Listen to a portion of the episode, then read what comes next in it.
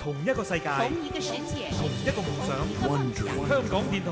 奧運精神。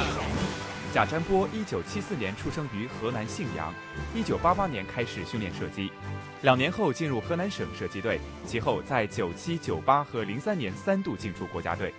在加入国家队的首年，贾占波就获得了巴运会的男子步枪六十发握射项目中的金牌。而到了二零零四年，贾占波更在亚洲锦标赛中获得步枪六十发握射团体项目及个人项目的冠军和亚军。同年，贾占波在雅典奥运会中，由于美国选手的一次严重出错，意外地获得了男子五十米步枪三乘四十项目的金牌。这面金牌是该届奥运会中的第四枚金牌，并且突破了中国在射击专业上的最佳成绩。贾占波认为，能够在这一项并非强项的项目中夺冠，是对中国射击队的促进。因为我们这个项目在国际上还属于一个就不是强项，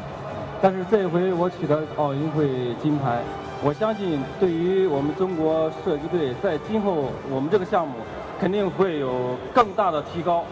还有对我们有相当大的促进吧。二零零七年十二月，贾占波以七百环的总成绩夺得男子步枪卧射的零八年北京奥运的入场券。香港电台普通话台与你展现奥运精神。精神